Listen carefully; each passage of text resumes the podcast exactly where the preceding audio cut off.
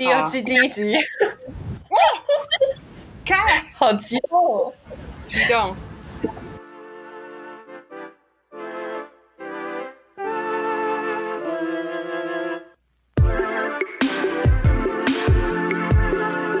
今天很难，明天更难。准备好你的生存计划，让我们一起少踩些坑吧。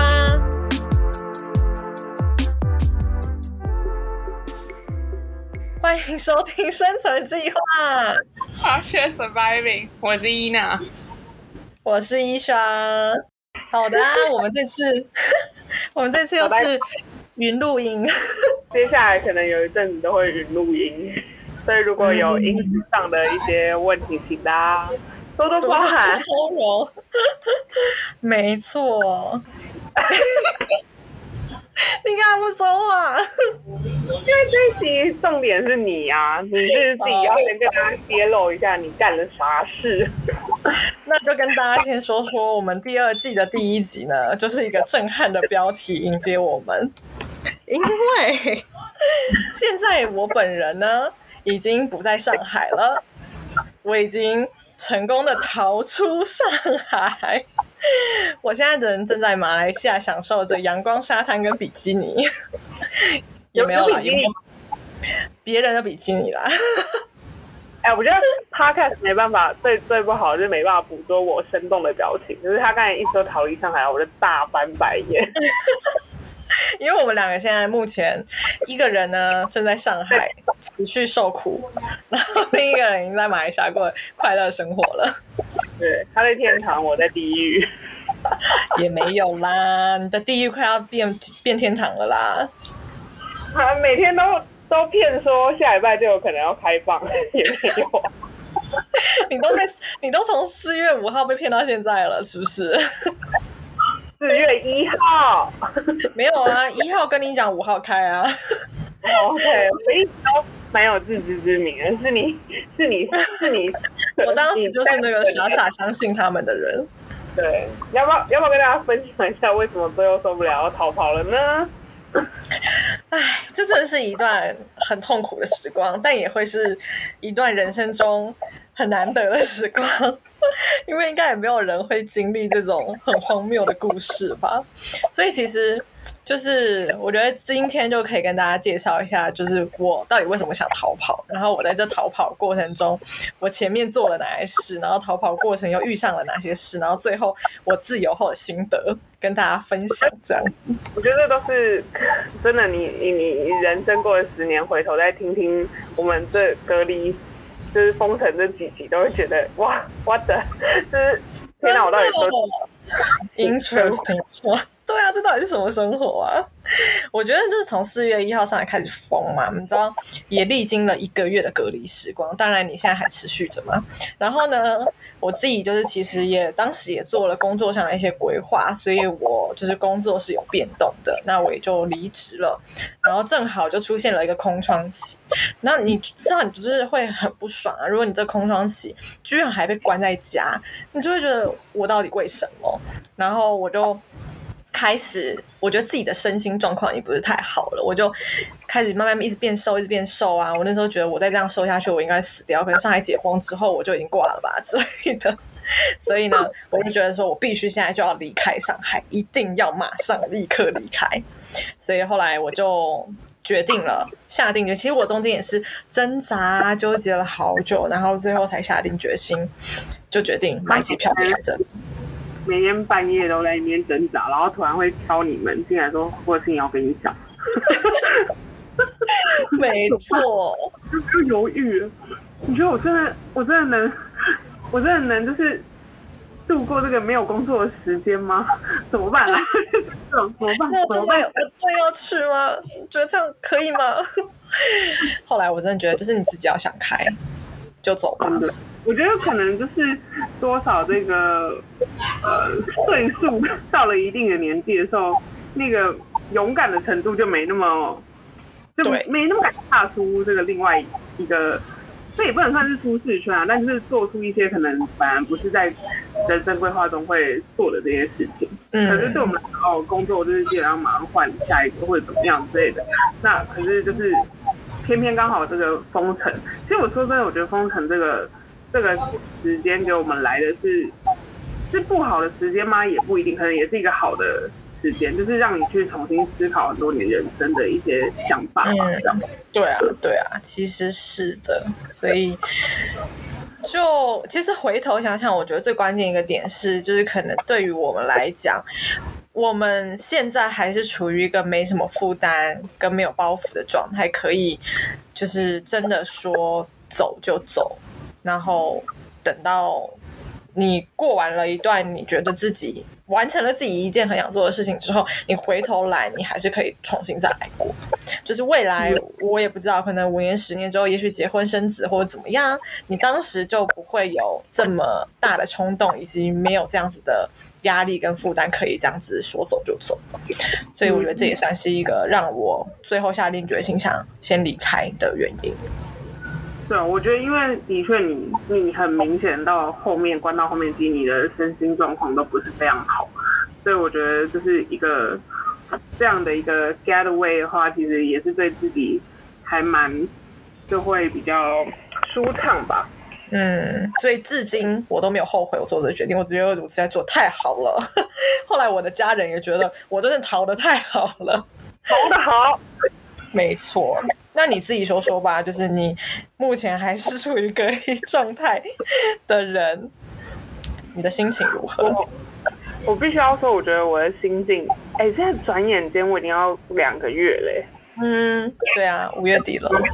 我觉得从一开始觉得有点好笑，然后想问啊，反正就这样嘛，中国嘛。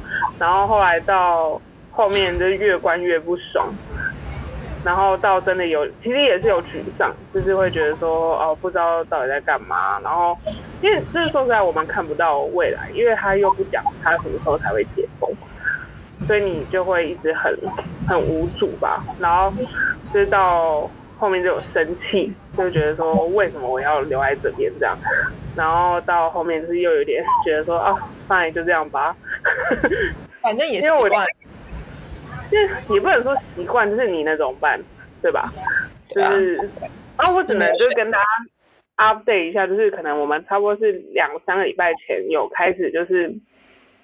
给那种通行证，就是让你可能可以出去几天，然后一开始还限定一户只能有一一一张通行证，用掉就没了。那你如果一户有三四个人，就很尴尬啊。那是这样，今天猜拳谁可以出去？哪一家？然后后来过几天之后，他就有发，就是一户有两张，所以一户有两个人，所以就还好。因为那时候医学来走，所以我跟我们室友就我们两个还可以一起出去。然后那时候我们刚出去的时候，我们就呃就是有出去走一走，然后就发现，哎，他竟然是不是说你多会走还可以走到很远呢？就是它还是有那个限制关口的，就是例如说你你是这个镇这个街道，你就是只能在这个街道。范围内活动，你想要再跨到另外一个街道，甚至跨到另外一个区是不被允许的，就是会被赶回来这样。对，然后后来呢，呃，就是才开放一阵子之后，突然又有一个什么静默期又来哦，你知道吗？嗯。然后静默期最担心的就是呃什么团购或是外卖要取消，然后我们就很怕，因为其实好不容易就是外卖终于在五月初的时候开始有点恢复，我们就可以点到一些。东西虽然说它可能现在起送费会比较贵，但是就是至少可以吃到外面做的东西，你知道吗？我真的煮了一整整个月饭，我已经煮到就神呢，就是不想来，这样吐。对，啊，呃，接下来就是我是上礼拜吧，我们就是又在出骑车出去一次，然后这次呢，我们就是很聪明的。我们不走大路，全部走小路，各种绕，各种绕，只要看到大路就转弯，然后就一直绕绕绕。最后呢，我们就其中一个关卡，就是我们刚才不是说不能出去那个镇嘛，然后我们就骑去了，因为那个人，那个那个就是关卡的人，他是在玩手机，然后我们就骑出去，然后我们就哇，终于骑出去别的镇了，然后我们就甚至还提到就是我们这个普陀区的靠近市中心的地方，就真的到。哎，我跟你说，骑出去真的很有趣。你就是看到很多那个媒体上面不会 不会播放的东西。例如我们有看到媒有那种聚众啊，然后警察他们在对就是对峙在吵架，然后有看到就是因为后来有人就有发现，就是路上的那些就是商家有一些就是有开始偷偷卖东西，然后这是不被允许，所以就是有一周政府又突然把那些商家的本来是没有封起来，它全部又封起来，你知道吗？然后我们就看到，因为我们那时候其实已经是九点八九点晚上，然后就看到有人在卖水果，然后就是假如说那个围挡是这么高好了，然后就看到那个那个老板从那个里面丢一袋水果出来，然后就外面人就接住，这么好笑。就是就是就很有趣，就是你就骑出去才可以看到这些景色，对。然后好，那我这里要说到哈，就是因为其实这一个礼拜，我们现在是五月二十八号嘛，就是五月底的时候，其实这礼拜就是已经有入睡，一直有在说，就是哦，可能什么下下个礼拜还是下礼拜，端午节过后之后，呃，高中生、国中生要先开始复学。所以就是人家就觉得，哎，开始复学是不是我们也要开始动工了嘛？就是一直有这样一直的消息，一直的消息出来，就包含呢远在马来西亚的伊莎呢，他就能 发了一个信息说，哎，不是说明天地铁就开了吗？你们是不是要复工了？然后我就直接 想说，你在说什么？你给我说一遍，你自己说一次，是很白目。哎，我说真的，你离开了上海之后，你就会完全不知道那个世界里面发生什么事，你就只能完全从政府给的假讯息里面去看。所以我要找真实在那里的人，就是 confirm 一下这件事是真假的嘛。因为我跟你说，就是我们自己现在被关在里面的人，我们就是有一个很烦的事，就是政府呢，他们就一直呢有释放出一些讯息，甚至他们其实是有就是雇佣剧组去拍，就是好像复工的景色的那种戏，就是例如说哦，走在马路上，走在地铁，呃，坐在地铁上，因为地铁的确有开了四条线。但其实也不是全开，所以呃而且很多人是不能出小区啊，所以也没用啊。对啊，对啊，对，然后所以反正就是就是有这种，我们就就是在上海人民最烦的是很多人就会问说什么，哎、我看到消息是复工什么之类，然后我们就说，嗯，其实我们真的不知道你看到是哪里出工，反正呢，我们现在都不不看新闻就对。他说，可是新闻都这样说啊，我就说。我们唯一指标只听居委会说的，居委会说我们明天开门我们就开门，哎呀，对，然后我们就是觉得说，我们好像跟那个新闻里面的上海是活在一个不同的平行真时空的平行时空的概念真的很夸张。就是很多这样，然后而且其实说真的，不是只有你逃离，其实我们身旁有好多朋友也有陆续返台，那可能他们都是刚好有跟公司可能谈一些就是远距工作或是休假这样之类的。那我也知道有很多人就可能本来是有那种要登出的计划，都有就是陆续把这计划提前，对吧？嗯嗯，然后要说到我最近的身心灵的状态的话，就是刚才心灵我已补充完，在不不过在身体这个状态呢，嗯，就是四月的时候有饿了一下肚子，所以有瘦，然后就五月因为最近外卖放多了，我就真的简直报复性饮食，所以我想一想你现在看着我脸，应该可以感觉到就是有点可爱。是的，感觉长大了不少。沙发，而且我真的是因为想不是在换季吗？然后我就把那个牛仔裤拿来，我说哇，好紧哦，好紧哦。我是离开了上海之后，整个胃口啊、饮食状态都变得很好，所以我就是现在每天都吃的非常饱，我觉得很棒，你就是应该多吃三加。一，三加一餐，狂吃。OK，那就跟大家先 update 完我们最近的状况。好了，嗯我们继续回到你的这个逃跑作战。好，我知道，就是大家一定还是很想知道你为什么要选马来西亚。虽然说，我觉得有一些老听众应该都知道，就是你有多少次有就是那个散发出你有对马来西亚的爱，但我还是可以跟大家讲一下为什么最后选择马来西亚。我其实是因为这样子，就是马来西亚一直都是我很喜欢，然后我也一直觉得我退休一定要去这里生活，尤其是槟城。主要是因为我就是一二零一七年的时候，我其实在那边实习跟生活过一段时间，然后在那边的时光真的是非常快乐。我就是很喜欢这个城市的文化啊，还有这城市的美食啊，然后还有这里的天气，还有这边的人，所以就是对我来讲，就是马来西亚一直都是对我。特感情，我对他们感情特别深刻跟浓厚的一个国家。然后，尤其槟城这个城市，也是我基本上如果能能到马来西亚的话，我一定会选择回到槟城。那当然还有很重要，就是这边其实有很多我之前在这边认识的一些人，有一些我想念的朋友们，you know，就是一些重要的人在这。然后呢，我过年其实回了一趟台湾，所以因为回去过台湾了，所以我。其实第二个想去的地方就是马来西亚。那如果其实我我有在想，我过年没有回台湾的话，我觉得这个时候应该也在台湾了。对啊，那其实正好台湾这个时候疫情也是一个高峰期嘛，所以我就觉得我现在选择来马来西亚也算是一个比较好的决定啦，就是也避开了一下台湾现在比较严重的状态。也是啊，那可不可以大概跟我们说一下马来西亚现在的状况？口罩有戴，政府说就是室内一定得戴，室外的话就是自由选择，你想戴就戴，不想戴就不要戴这样。然后其实我来的第一周，我看到的外国人其实还不算多，但是近两周我就觉得，哎，越来越多观光客了。其实整个马来西亚目前看起来，因为它国门是五月一号已经大开的嘛，就是大开特开，就是随便，就是只要你有打疫苗，你通通可以进来这样子。然后。呃，我是觉得现在目前看起来整体都复苏的还不错。那槟城一直都是就是旅游观光的城市嘛，所以相对以前啦，就是我几年前，我每一年都有回来嘛。然后我以前看到的观光状态，其实跟现在还是有落差的，就是你看得出来这是疫情后的样子，可是。相对起来，其他城市我觉得冰城还是算恢复的比较好，因为其实我有去马六甲玩，马六甲是在马来西亚比较南的一个城市，那那里其实跟冰城有点像，那它也是一个比较有就是文化底蕴的城市，可是，在那边我就看不到就是以往它观光景点那个样子，他们现在好像变成只有五六日的时候会有大批观光客，那一到四的时候它就会有点像一个死城一样。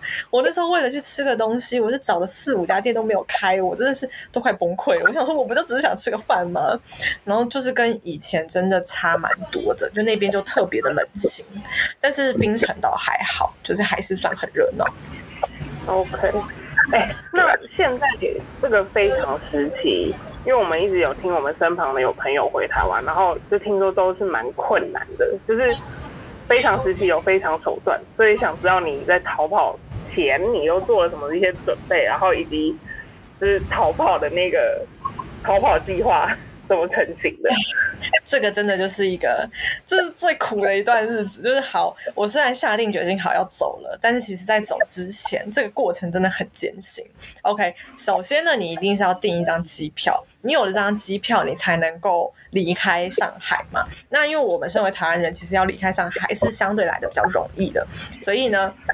我原先呢，其实是想订一张订一张直飞的机票，就从呃上海直飞马来西亚首都吉隆坡。那其实单程机票是比较贵的，就是比起以往，我买一张单程基本上以前是可以买来回了，但是没有办法吧，就现在非常时期。OK，我就想说，那我想买那班，结果就在我想要买那班前的五天左右吧，我就突然发现那班飞机被取消了。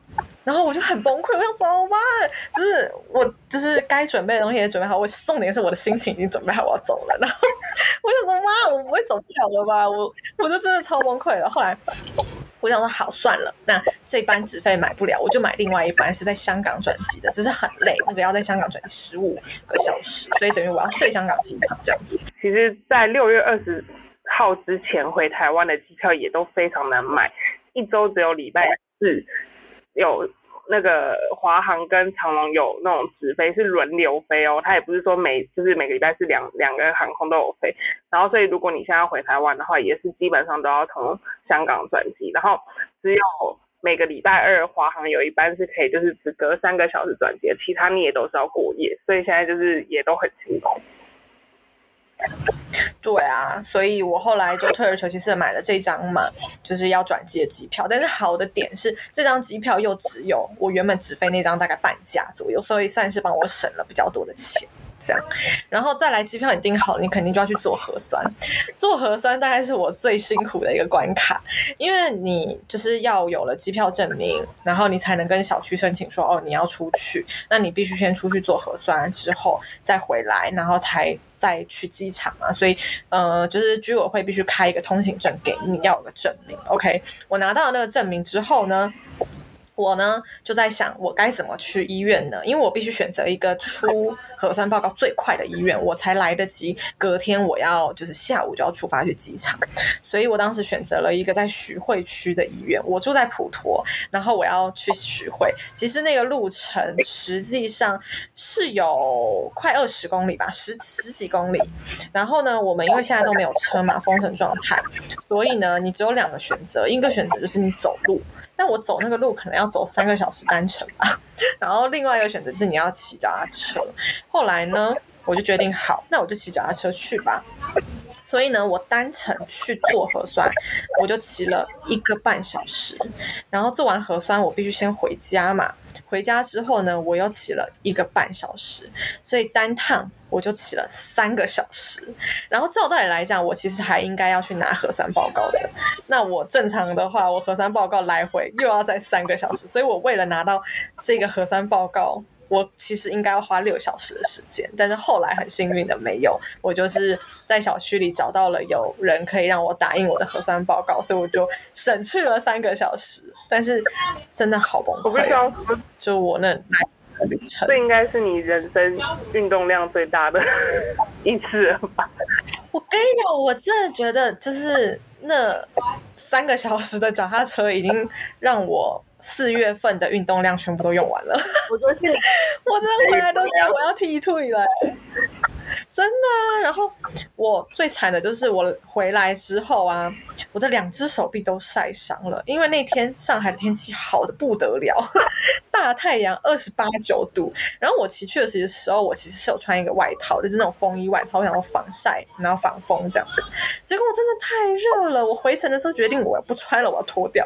结果我脱掉回来之后，我。两只手就晒得红彤彤的，结果我现在就出现了一个黑手套的状态。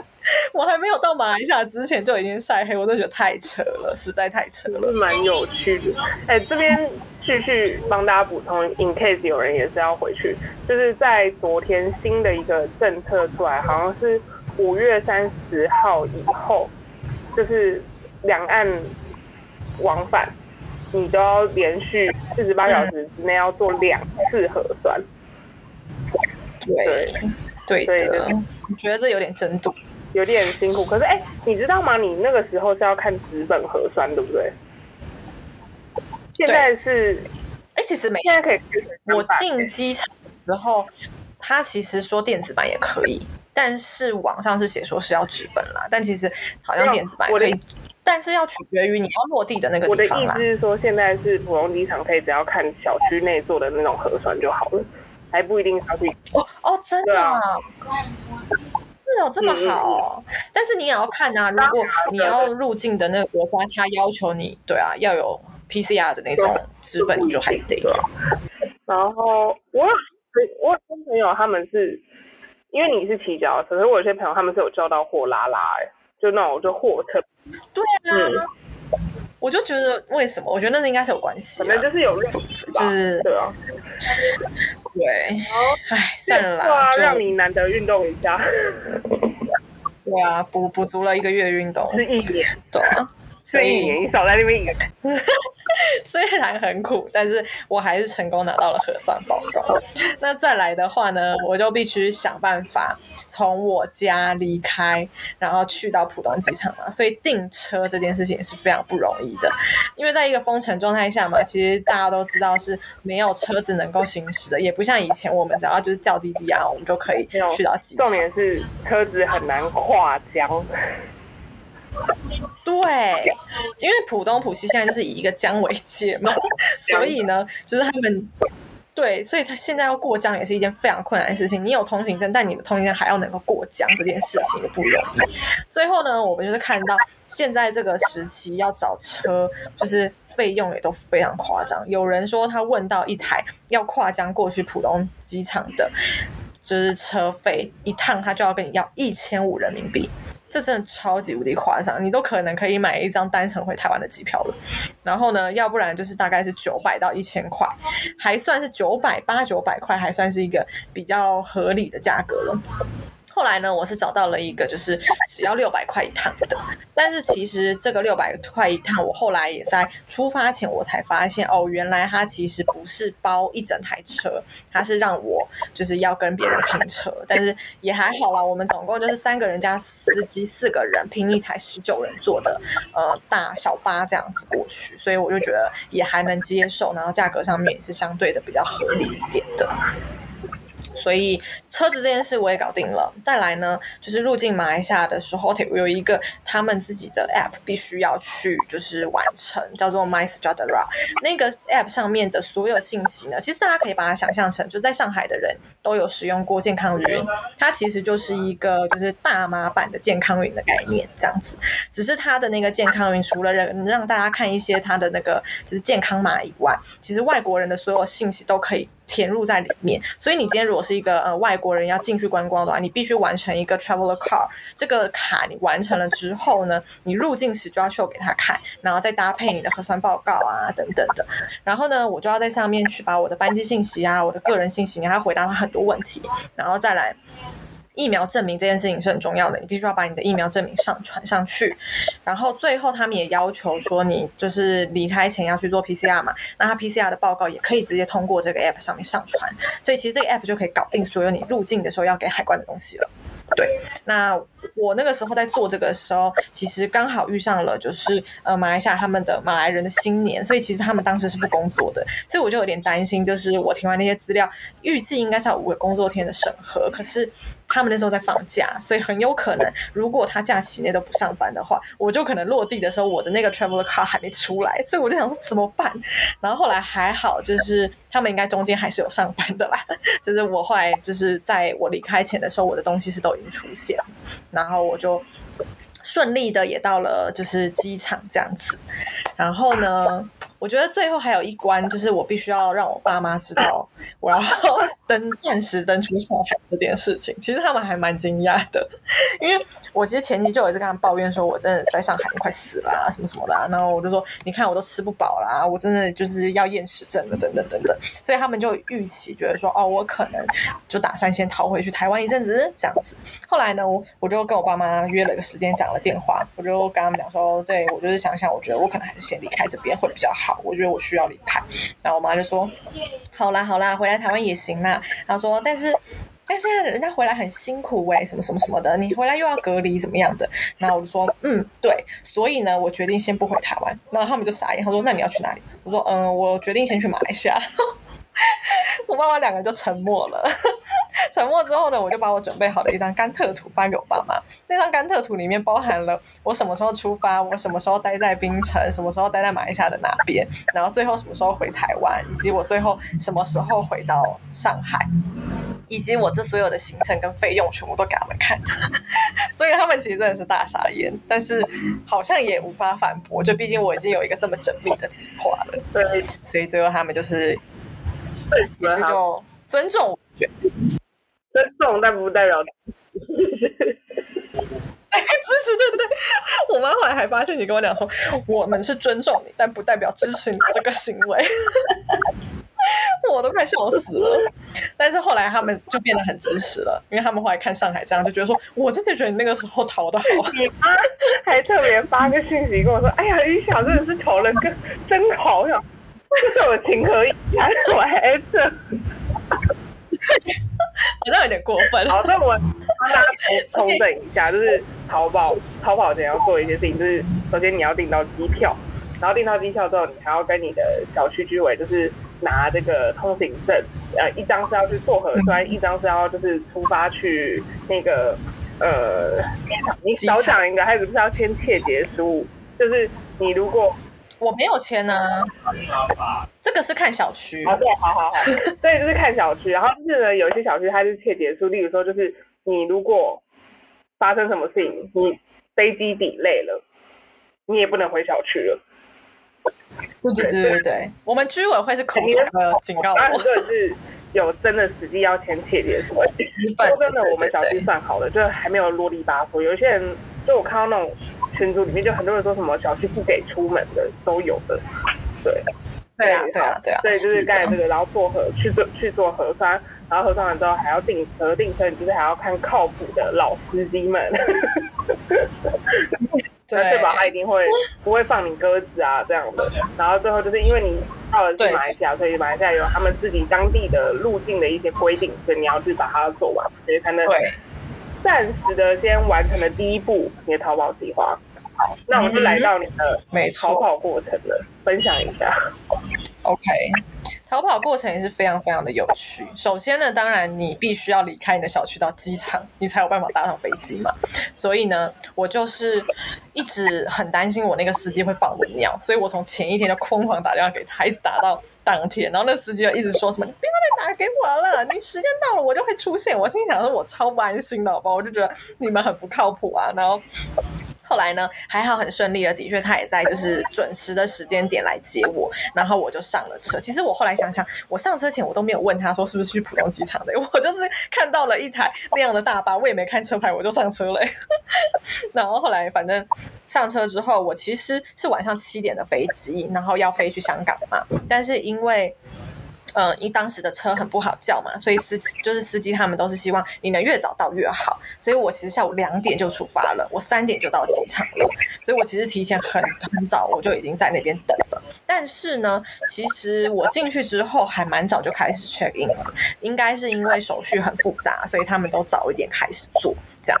然后我到了机场之后，我进去其实马上你就要出示你的核酸报告，就是你才能进去机场的大厅里面。所以我给到他报告之后，我进去我就看到，其实机场的人不算少，但是也没有像之前听到说就是有很多人睡在那边，我是没有看到啦。然后。后来我进去就是大概等了一个小时不到，我们就开始 check in 了。check in 的时候，我其实看到还蛮多人的，都是爸爸带着小孩，妈妈带着小孩，或者是一堆外国人，他们看起来都是。把家当带上了，因为可能都是什么五六箱的这种箱子啊，然后要去就是去去托运，所以我就觉得看起来大家好像真的都是以逃走的方式去离开上海的，看起来是这个样子。然后当时我其实，在排队的时候，我就听到了一个外国女生，我听到了她的目的地也是要去吉隆坡，然后。但是我没有很明确听到他到底在讲什么，他就很着急的在讲电话，然后就说什么什么，好像类似就是说他那个就是 check in 的时候出出现一些问题啊，然后什么他要去吉隆坡什么，然后我就超紧张，我就想说天哪，我会不会有什么东西漏了，还是有什么问题，然后我就我就上不了飞机，那我要怎么办？所以一直到我没有 check in 成功前，我都是一个非常忐忑的心情。然后到后来还好，我是很顺利的，就是就是呃一切都 OK，我该有的东西也有了。然后因为台湾人进马来西亚又是落地免签三三十天，所以就这一切都 OK。然后我就非常顺利的入境了，呃就出境了，就是进到呃我的候机室这样。所以当时我其实也是很很很开心啦，就好不容易终于过了这一关。你是确定你自己能上飞机的？上飞机就没那么担心了吧，对不对？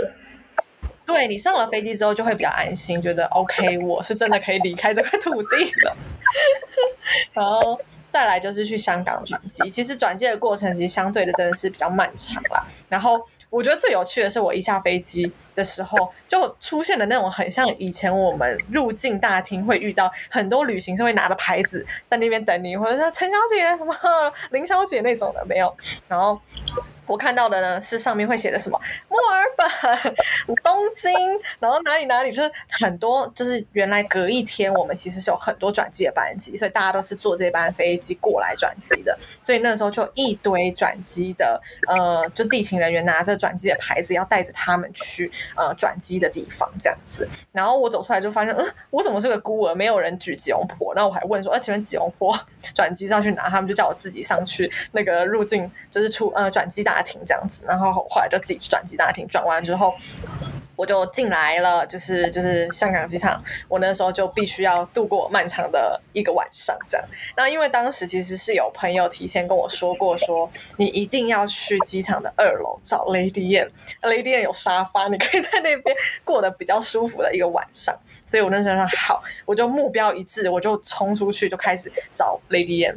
然后后来也很幸运，我真的是找到雷电，的确真的没有人，而且是真的只有雷电那边有沙发。你知道，其他如果你在一般他们就是呃候候机室或者是他们吃饭的地方，都是那种硬板凳。你想想，硬板凳在那边睡真的是很不舒服。其实那个香港机场它有一个口，然后呢，就是有一个登机口，然后它其实有一个就是往下半层的，是有一个。很有名，就是他们有个是那种符合人体工学躺椅的一个地方，然后我们的时候也有就是睡过那边，然后那边还可以看到飞机起飞，你知道吗？这还哦，对，他应该在床边对吧？但我没有去找那里，我就是一心奔向雷电。所以后来也还好啦，就是在那边整晚，我其实也没什么睡，因为很吵，机场很吵，就每一个小时就会广播。然后那个时候还居然他们有人在修东西，所以就是整个 king king 强强的。然后我就是睡睡醒醒，睡睡醒醒，最后大概也只睡三个小时。然后我就去我的候机室等待着载我去马来西亚的飞机了。好，那所以就是到。你看你整个这样逃跑，然后到香港转机。哎，其实我其实很喜欢转机，因为我觉得转机的话都可以看到就是机场里面各式各样的生态，或是认识新的人。就是因为你知道，而且我觉得在这个非常时期，你不觉得如果有碰到跟你同样从从上海逃跑出来的人，你不觉得很有话聊？你有没有认识什么新朋友？有啊，就是我觉得大家都会超有共鸣的吧，而且很明显的，你知道，大家在上海被关久了，很需要跟人家讲话。我一上飞机的时候啊，坐我旁边的一个大叔，他就是也是要去香港转机嘛，然后他就一上车就不是一上车，一上飞机就问我说：“哎，你要去哪里呀？”这样，然后我就说：“哦，我要去马来西亚。”然后他就讲说：“哎呀，这马来西亚已经开了，怎么说？”我说：“哦，对啊，对啊，已经开放了。”后来他就讲说：“哎，我我也是要要去墨尔本。”他说他要去就转机去墨尔本这样子，他就说：“这个上海真是受够了，怎么样呢？”然后他就开始。跟我抱怨上海，然后我们两个就一起骂了骂上海这样子，然后愉快的搭上了飞机离开。他是我认识的第一个新朋友，然后第二个新朋友呢，是我在就是香港转机的时候认识的一位河南大哥。这个大哥很有趣的是，因为我们在机场里面巧遇了两次，然后其实是他认出了我。后来呢，我们就一起就是聊天，然后他还跟我一起在 Lady M 度过了一个晚上。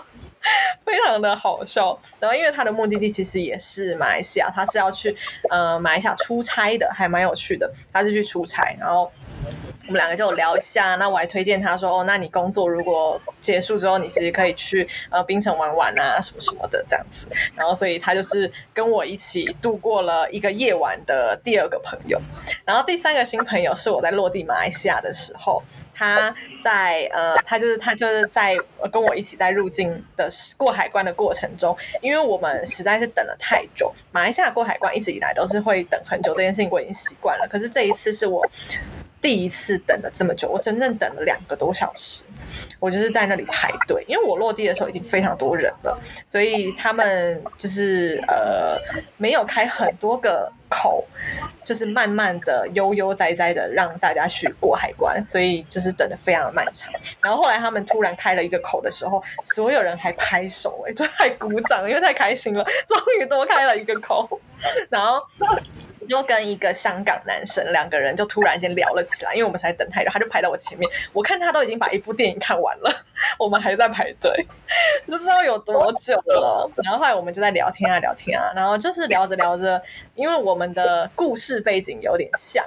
然后我们就突然发现，哎，我们两个对就是马来西亚都还蛮熟的，发现我们好像都蛮常来的。然后我们又是都在呃大陆工作这样子。然后后来聊着聊着，我就发现，哦，原来他的女朋友是槟城人，所以他也是跟我一样，要先从吉隆坡进，但是就要马上去槟城。然后他会在槟城待快一个月这样子，然后再离开。所以其实跟我的状况跟我的故事也完全是一模一样这样子。然后呢，我们还就是相约说，之后可能可以在槟城。见面，但是就比较可惜啦，就是我们都把握时间跟自己的朋友在一起，然后他也就是珍惜跟女朋友在一起时光，所以我们后来没约成，因为他昨天才刚飞回香港这样子，对啊，然后就很有趣，所以这是我在过程中遇到的新朋友，然后你就真的是听了大家的故事，你会觉得哎、很很酷，这样蛮好玩的。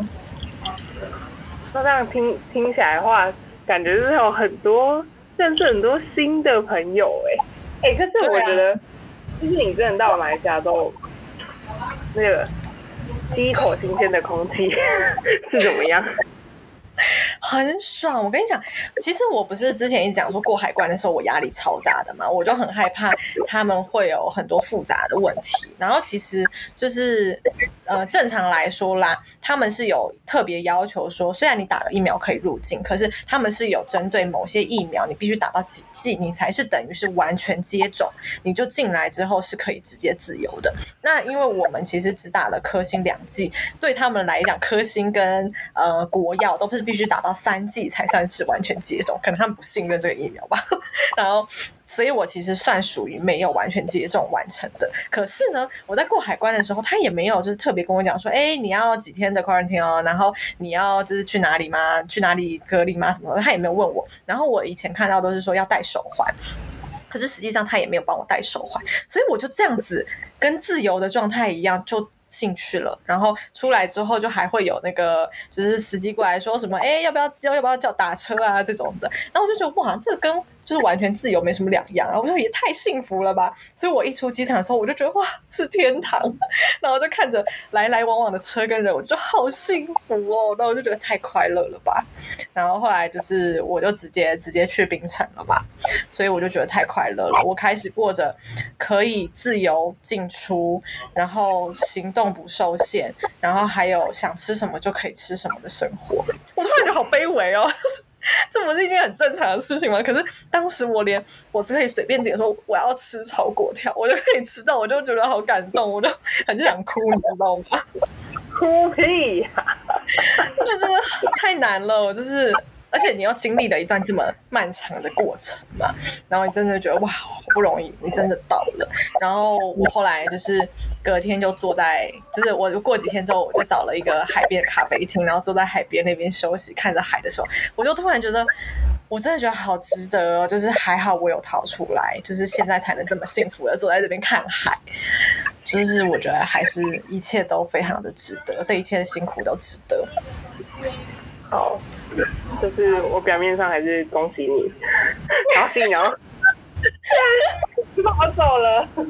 但是我觉得这个呃这个 getaway 是很需要的，就是可以重新一下，就是重新启动你的整个人。是啦，没有错，对啊。好，那你要不要给大家就是就是去大马旅游有没有一些 tips 给大家呢？就是要注意什么？可能有些朋友可能台在台湾，他们可能之后也会想要去大马旅游嘛，这样。嗯嗯嗯嗯，对，因为马来西亚现在是五月一号已经完全开放。边境了嘛，所以其实呃任何人是都可以入境的。那我们台湾人的话，就是落地免签三十天，所以我们基本上不用做什么，我带着护照来就可以了。但是你必须要先准备好你的回程机票，因为在海关的时候他会问你回程机票。然后呢？再来就是他们的那个 app MySejahtera，你一定要在上面把你的信息全部都填妥，获得了一个 traveler card 之后，你落地才会顺利。那里面的所有信息你们都是必须要就是完整的、妥善的填好，个人信息、机票信息、疫苗信息，还有你的核酸报告等等。那核酸报告这个是呃因人而异啦，就是因为呃有些人如果是符合完全接种的话，你是完全不需要提供核酸报告的。对，然后再来的话呢？进来之后，嗯，其实是他们目前啦，至少我现在为止还是有那个隔离政策的，所以就是你必须要确认你自己的疫苗是不是符合他完全接种，或是说你是属于啊必须要隔离的。如果你是要隔离的话，你就是必须要定一个地方，或者是其实你在你朋友家隔离也可以。就是他们的隔离真的非常非常的松，但是我就觉得非常的好。如果你要让人家来旅游的话，你就是有要做到这样吧。但是其实就就也还好啦，就是你只要有一个住所。他不会管你这么多，你也不需要申请，那你就可以直接进来。